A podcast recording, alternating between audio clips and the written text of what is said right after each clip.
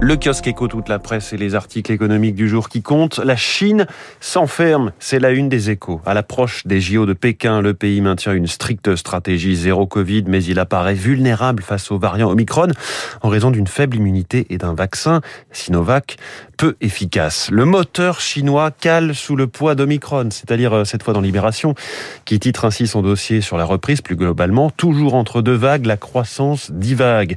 Parmi les risques les plus importants, le choc d'offres de travail avec de nombreux salariés arrêtés. Ce choc d'offres inquiète les économistes. Flambée des prix de l'électricité, le désarroi des industriels, c'est à lire dans la croix. De plus en plus d'entreprises sont contraintes de réduire leur production pour éviter de vendre à perte. Le gouvernement promet des solutions dans les prochains jours. Le Parisien les donne, ces solutions, en deux volets. Réduire le nombre de jours sur lesquels se basent les calculs des prix, d'une part. En plus, d'autre part, du déblocage du volume d'électricité euh, low cost, en quelque sorte, vendu euh, par EDF à ses concurrents, 42 euros le mégawattheure, au lieu des 250 à 300 euros pratiqués sur les marchés en ce moment. Matière première minérale et stratégique, la France cherche à avoir bonne mine.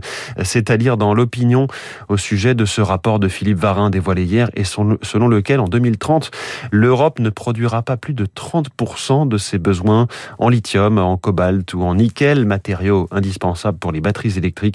C'est également la une du Figaro Économie. Métaux stratégiques, la France se mobilise.